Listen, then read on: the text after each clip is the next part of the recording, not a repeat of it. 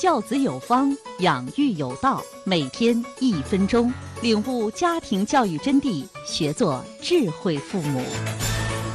本栏目由“妈咪宝贝”节目与天津市家庭教育研究会、天津市家庭教育指导中心联合播出。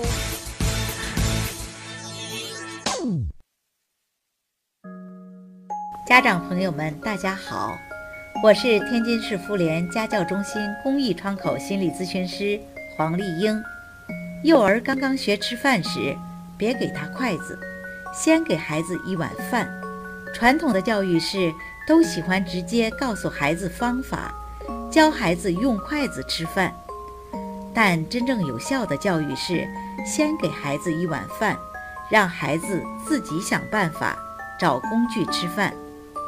在这个过程中，孩子刚开始可能会弄脏小手，会走弯路，但是呢，当他最终自己学会用筷子吃饭时，他一辈子都不会忘记这个技能。引导孩子了解为什么要这么做，从根本思路上启发孩子，培养孩子有逻辑的，也就是用数学思维去探索和解决问题。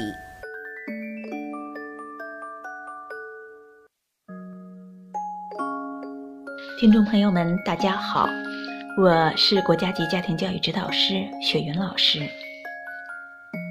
在探索儿童心灵世界的这件事儿上，成人千万不要用自己的角度或者以自我为中心。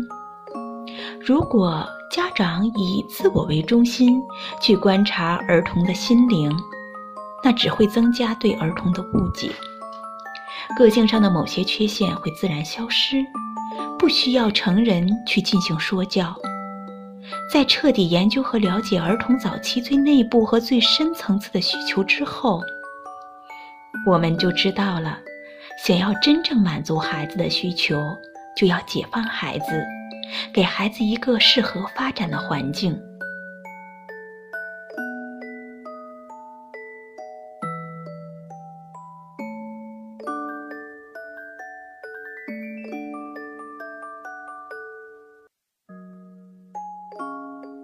大家好，我是家庭教育指导师齐艳辉。